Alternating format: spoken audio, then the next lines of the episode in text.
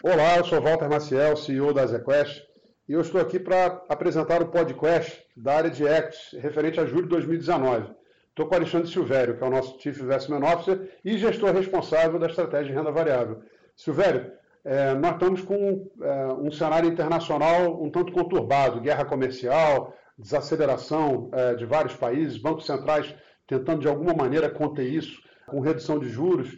É, no entanto, é, aqui no Brasil, a gente teve uma performance positiva. A Bolsa subiu 0,84% em julho. Como é que você está olhando para isso tudo e, e, como os fundos estão posicionados para esse cenário? Perfeito. Bom, Valtinho, como você bem sabe, o nosso cenário macro funciona como um pano de fundo para as nossas estratégias de renda variável. Do ponto de vista desse mês específico e olhando é, para a atual situação, tanto da economia doméstica quanto da economia global, como a gente tem tratado esse tema é, nas nossas decisões dos fundos de renda variável? A atividade macro global claramente está em desaceleração, isso traz um cenário de juros baixos é, no mundo inteiro, mas eu acho que olhando para o case de Bolsa Brasil especificamente, é, isso é muito menos relevante do que a gente está enxergando do ponto de vista micro é, nas empresas, que no final do dia é sempre o principal foco da, do nossos investimentos, dos nossos fundos de renda variável.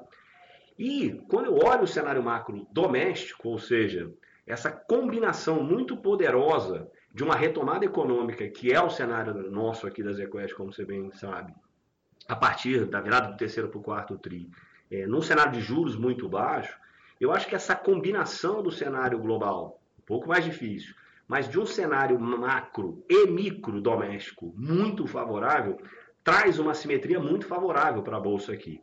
E os nossos fundos de renda variável estão posicionados a partir desta constatação. É, e por isso nós estamos usufruindo dos temas principalmente de cíclicos domésticos na nossa carteira e, claro, alguns cases específicos é, que a gente pode falar um pouquinho ao longo do nosso podcast. É, você, é, olhando para a reforma da Previdência, juros no ponto mais baixo, você imagina que, de alguma maneira, a gente pode é, esperar um mercado de renda variável mais líquido e com mais players no médio prazo?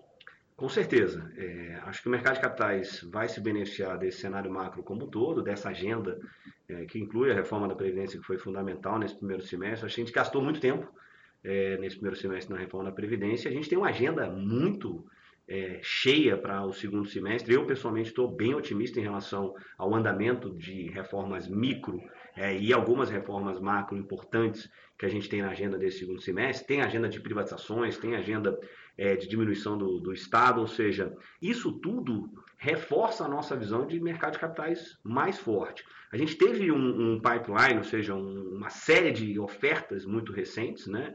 É um total de quase mais de 50 bi de reais foram emitidos por novas companhias e alguns follow-ons, como a gente chama, ou seja, a oferta de empresas que já estão na bolsa, e foram muito bem absorvidas pelo mercado. Inclusive, se a gente for olhar o mês de julho, né, do que a gente está falando aqui, dessa alta de 0,84, foi no mês em que a gente teve quase 40 bilhões de ofertas, ou seja, isso mostra a força que o mercado brasileiro tem hoje, a perspectiva, né, como você bem colocou, dessas reformas no segundo semestre, e isso, de alguma maneira, é, eu acho que tende a continuar. No segundo semestre, a gente vai ver novas emissões, novos follow-ons, novos IPOs. Isso vai trazer mais liquidez para os ativos, mais liquidez para nós, gestores, é, podemos escolher as melhores opções dentre as ações, as empresas listadas na Bolsa de Valores, e isso eu acho que é um ganha-ganha, tanto para o país, bem como também para, os próprios mercados e para os investidores em geral. Olhando aqui para os fundos do mês, todos os fundos de renda variável tiveram uma performance que excedeu os seus respectivos benchmarks. Além disso, os fundos long short também tiveram um desempenho uh, fabuloso. Quais foram as principais posições e também você tem algum destaque setorial, olhando para frente, que você apostaria mais? A gente tem explorado, Walter, nos nossos fundos de renda variável como um todo, ah, dois temas principais. É, o primeiro, esse tema da retomada econômica, é, ou seja, esses cíclicos domésticos, empresas que terão uma maior elasticidade é, de resultados à medida que a economia começar a recuperar. Isso nunca é bom sempre destacar, né? No nosso processo de investimento, essa combinação macro e micro é muito importante, mas a gente sempre presta muito atenção nos resultados das empresas em que a gente investe.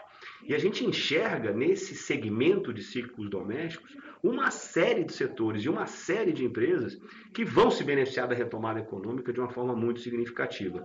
E a maior parte dos nossos portfólios de renda variável está concentrada nessas empresas. De que setores a gente está falando basicamente? Setores como varejo, consumo, serviços financeiros, um pouco de educação é, e também de saúde.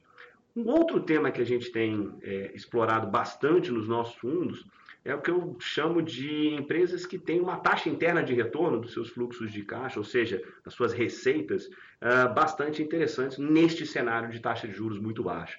São as chamadas TIRs altas. Né? A gente gosta muito de alguns nomes né, desses setores, principalmente, principalmente no setor de energia elétrica. Olhando especificamente para a performance dos fundos é, em julho, é, eu citaria alguns ganhos realmente muito significativos que a gente teve nesses dois temas. Né? Então, se a gente for olhar, por exemplo, iniciando pelos nossos fundos long short, é, o maior retorno veio do setor de, de varejo, principalmente de um basket, como eu gosto de dizer, né, dessas empresas que mais se beneficiam desse cenário no setor de varejo. E aí eu posso citar a Magazine Luiza, lojas Renner, uh, Via Varejo. O setor de bancos foi um setor em que a gente teve uma exposição em todos os fundos é, bastante limitada nos grandes bancos, ou seja, a gente mantém uma exposição baixa em Itaú, Bradesco e Banco do Brasil, é, a despeito é, desses bancos não virem performando tão bem quanto o resto da bolsa, mas a gente está é, gastando bastante tempo na análise é, do setor bancário, mas a gente foi muito eficiente, gerou alfa em todas as nossas estratégias, tanto no long short, mas também nos nossos fundos long long buys, uh, tanto em BTG Pactual quanto em Banco Inter. É, e, finalmente, eu acho que a gente poderia citar também o setor de construção civil, que é um setor ciclo doméstico importante é, e que as nossas posições em Cirela também geraram bastante resultado uh, na ponta comprada uh, em todos os nossos fundos. Bom, Silvério, obrigado. Antes de terminar, queria fazer uma menção aqui realmente é um mês espetacular de todas as estratégias, todos bateram o benchmark dentro do mês, mas muito mais importante que o retorno de curto prazo é o retorno de longo prazo. Você mesmo, Silvério, sempre falou aqui é, que investimento não é uma corrida de 100 metros, é uma maratona. E importante, então, aí é ter consistência no longo prazo. Nós temos uma equipe fabulosa, com perfis complementares e produtos complementares, e todos eles batendo benchmark no longo prazo. Obrigado e voltamos aí com o podcast do mês que vem.